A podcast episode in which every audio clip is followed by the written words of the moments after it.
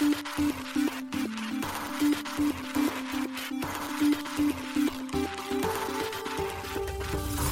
しい経済ニュース。この番組では現当社のメディア新しい経済がブロックチェーン仮想通貨フィンテックに関する日々のニュース解説を平日毎日音声コンテンツでお届けしています。そして新しい経済ではブロックチェーン仮想通貨に関するニュース解説記事やインタビュー記事学習記事などのたくさんのコンテンツを掲載しております。ぜひ新しいひらがな経済漢字で検索してメディアもチェックしてください。そして LINE 公式アカウントではメディアの更新情報を配信しております。LINE 公式アカウントにもぜひご登録ください。この番組は株式会社フィナンシェの提供でお送りします。フィナンシェはスポーツチームやエンタメプロジェクト DAO などのトークンを購入して支援ができる新しいクラウドファンディングサービスです。サッカー J リーグ野球バスケなどのプロスポーツチームをはじめ映画やアイドルインフルエンサーなど100以上のプロジェクトのトークンがフィナンシェで購入できますさらにトークン購入者はプロジェクトに応じたキャンペーンの参加や NFT などの特典もぜひ iOS や Android でフィナンシェのスマホアプリを入れて新たな応援体験を味わってください。あなたの夢がみんなの財産になるフィナンシェ。現当社新しい経済編集部の大塚です。高橋です。はい、本日は5月の19日金曜日です。今日のニュース行きましょう。アメリカコインベースがサブスクサービス提供へ取引手数料無料や各種特典も。英国議員ら暗号資産はギャンブルとして規制すべきと主張。ビットバンクと財布、トラベルルール対応でビットフライヤーやコインチェックに暗号資産の直接送付が不可へ。バイナンスオーストラリアが銀行からのオーストラリアドル入金停止、決済プロバイダーからのサービス停止で、ビザ、イーサリアムのゴエリテストネットでアカウント抽象化の実験開始。フィナンシェ、フィナンシェポイント購入時にグレード特典付与。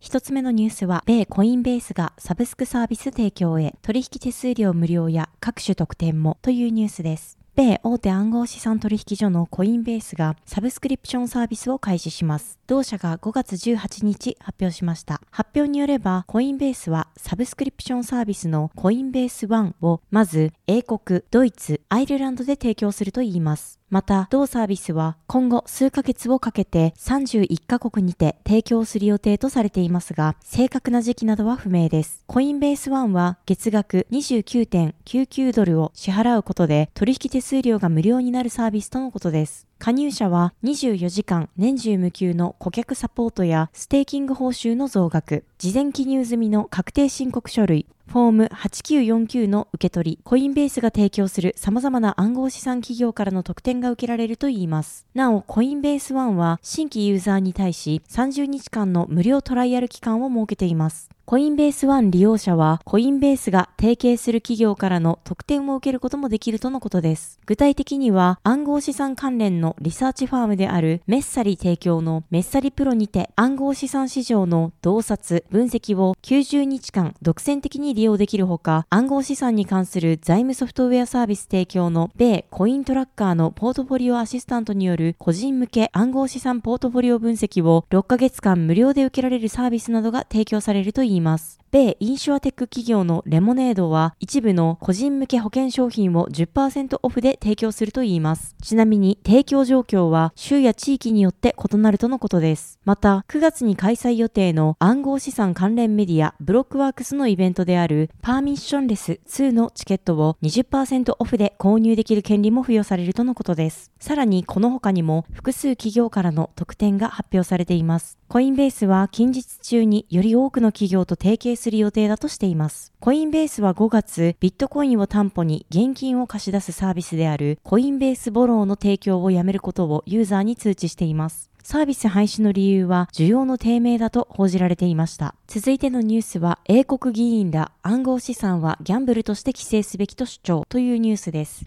ビットコイン、イーサリアム、その他の暗号資産は消費者に重大なリスクをもたらすことからギャンブルとして規制されるべきであると英国議員の超党派グループが5月17日に発表した報告書で述べました。英国は暗号資産とその基礎となるブロックチェーン技術の世界的なハブになることを望んでおり、現在マネーロンダリング防止のセーフガードにのみ準拠している暗号資産に関する最初の規則を計画しています。財務委員会の報告書では、ビットコインとイーサリアムは暗号資産全体の3分の2を占め、通貨や資産の裏付けがないため、価格の変動が激しく、投資した資金が全て帳消しになる可能性があると述べられています。また、裏付けのない暗号資産の取引、投資を規制することは、いわゆるハロー効果を生み出す可能性があると指摘しました。ハロー効果とは、ある対象を評価する際に目立ちやすい特徴に引きずられて、他の特徴について評価が歪められる現象のことです。財務委員会は、暗号資産が安全で保護されていないものであるにもかかわらず、規制を行うことで消費者に安全だと信じ込ませることになりかねないと懸念しています。したがって財務委員会は政府が表明している同じリスク、同じ規制結果という原則に基づき裏付けのない暗号資産における小売取引及び投資活動を金融サービスではなくギャンブルとして規制することを強く推奨すると述べています。これを受け、業界団体のクリプト UK は、暗号資産分野をギャンブルと同一視することには強く反対するとコメント。声明にて、私たちは役に立たない、誤った根本的な欠陥がある根拠のないこれらの主張に懸念と失望を感じている。この声明は暗号資産業界の真の性質、目的、可能性を反映していないと述べています。また、クリプト UK は暗号資産取引がギャンブルとみなされた場合、キャピタルゲイン税が失われる可能性があることも指摘。英国政府は暗号資産の売買によって得られる利益から数千万ポンドの税収を除外したいのだろうかと疑問を呈しました。金融行動監視機構は暗号資産に投資した資産を全て失う可能性があることを消費者に繰り返し警告しています。世界の暗号資産の時価総額は約1.2兆ドルと金融システムから見ればごく一部ですが、昨年起きた大手暗号資産取引所 FTX の破綻を受け、同分野への規制がより急がれるようになりました。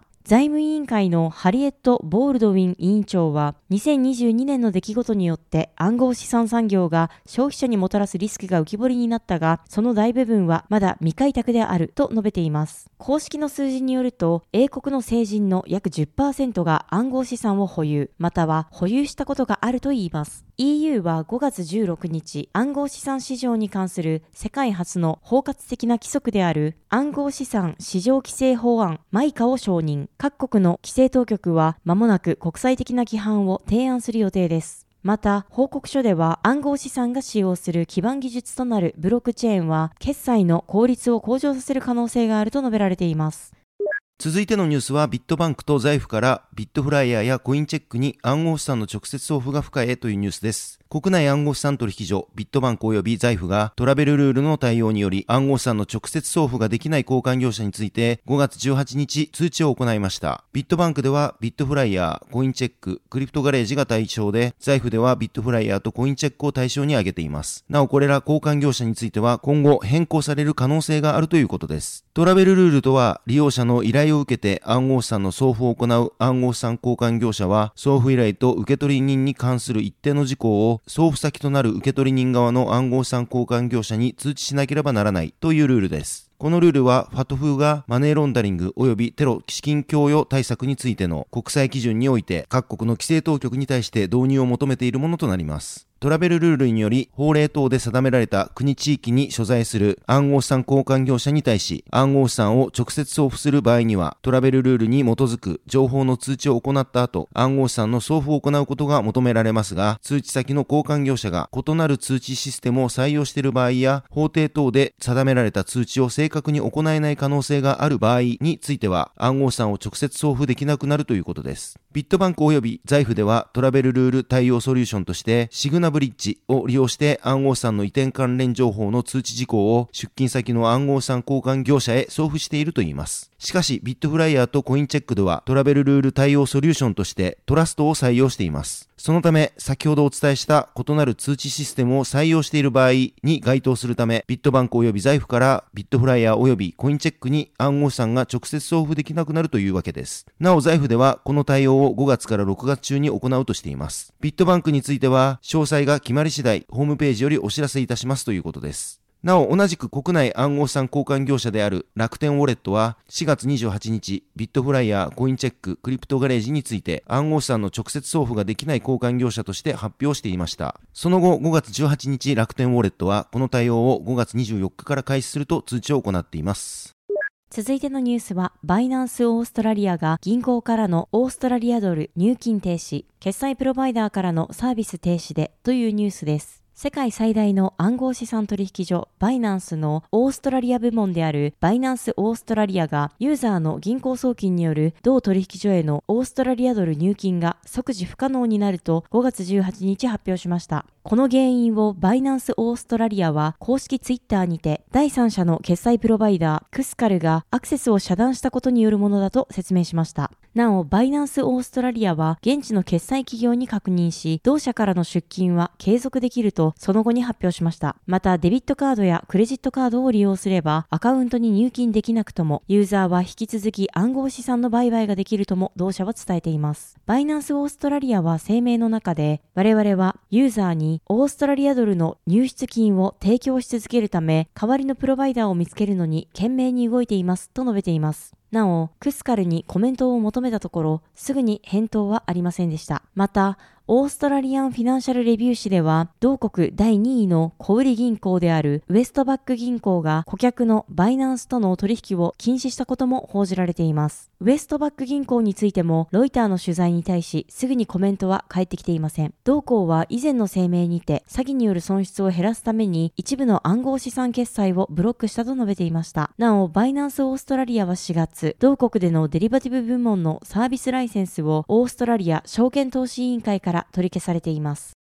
続いてのニュースは、ビザ、イーサリアムのゴエリテストネットでアカウント抽象化の実験開始というニュースです。米決済大手ビザがイーサリアムのテストネットの一つであるゴエリでアカウント抽象化機能を搭載したスマートコントラクトの実験を行っていたことが5月18日のザ・ブロックの報道により分かりました。ビザはこのテストの詳細についてレポートで説明しています。そのレポートによると、同社は現在、アカウント抽象化の利用により、ステーブルコインなどの ERC20 トークンを手数料として利用できるように、ゴエリ上でスマートコントラクトのテストを実施しているといいます。なお、同社は2022年12月にブログでアカウント抽象化について触れており、ビザの提案は自動支払いなどの馴染みのある支払い体験をブロックチェーンエコシステムにもたらすのに役立つ可能性があります、と語っています。アカウント抽象化とは、一般的に利用されるアドレスである EOA からスマートコントラクトを直接操作できるようにする概念です。アカウント抽象化を利用すると、ユーザーはガス代を任意のトークンで支払ったり、簡単に複数の端末でアドレスを共有できるなど多くの利点があります。アカウント抽象化の概念自体は古くから提唱されていましたが、これを実現するためには、イーサリアムのプロトコル自体を変更する必要があると言われてきました。しかし、2021年9月にプロトコルの変更を必要としないアカウント抽象化の実装規格 ERC4337 が提案されました。この企画は現在でもドラフト中であり、完全版でないものの、コミュニティにより改良が続けられています。ビザは以前からブロックチェーン分野に注力しており、暗号資産部門ビザクリプトが存在します。また同社は2月に暗号資産決済プラットフォーム提供の YREX との戦略的パートナーシップを締結しています。続いてのニュースは、フィナンシェがグレード特典提供開始というニュースです。フィナンシェトークンの保有数に応じて特典が付与されるグレード特典の提供開始が5月17日発表されました。フィナンシェトークンはトークン発行型クラウドファンディングサービスフィナンシェ発行の独自トークンです。フィナンシェトークン FNCT は国内3例目の IEO 案件として国内暗号資産取引所コインチェック提供のコインチェック IEO にて今年3月に販売実施された暗号資産です。現在国内ではコインチェックでのみ取り扱われています。今回提供開始されたグレード特典は対象者がフィナンシェプラットフォーム上でのみ使用できるポイント、フィナンシェポイントを購入した際にグレードに応じた還元が受けられる仕組みとのことです。なお、フィナンシェポイントは1ポイントイコール1円で購入できるポイントです。グレード特典にて展開されるグレードは FNCT の保有数に応じて S、A、B、C の4つに分けられており、グレードは毎日更新されるということです。なお、グレード特典の計測対象となる FNCT は、フィナンシェの専用ウェブサイト fnct.xyz にて、フィナンシェアカウントとウォレットが連携されているウォレットで保有する FNCT ということです。また、現時点では未実装の FNCT ステーキングにおいてロックされる FNCT も計測対象となっているとのことです。フィナンシェトークンはイーサリアムブロックチェーン上で発行される暗号資産ですが、フィナンシェ上での利用やステーキング、ガバナンスに関する FNCT は、ポリゴンブロックチェーン上にブリッジされたトークンが利用されます。そのことから、イーサリアムとポリゴン上の FNCT がグレード特典の計測対象になるということです。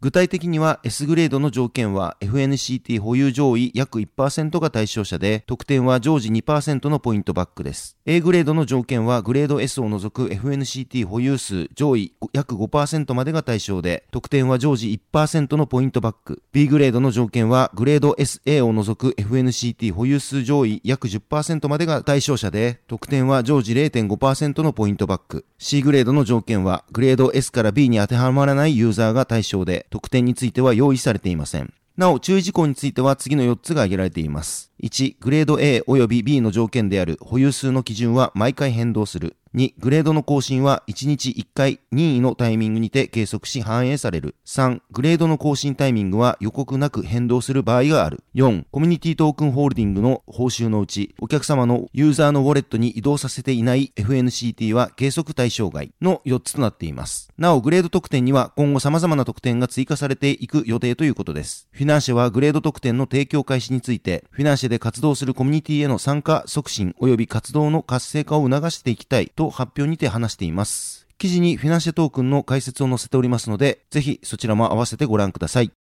はい、本日のニュースは以上となります。このように私たち新しい経済編集部では、ブロックチェーン暗号資産に関するニュースを平日毎日ラジオで配信をしております。本日ご紹介したニュースはすべてサイトの方に上がっております。ぜひサイトの方も見に来てください。新しいひらがな、経済漢字で検索して見に来ていただければと思います。それでは本日はありがとうございました。ありがとうございました。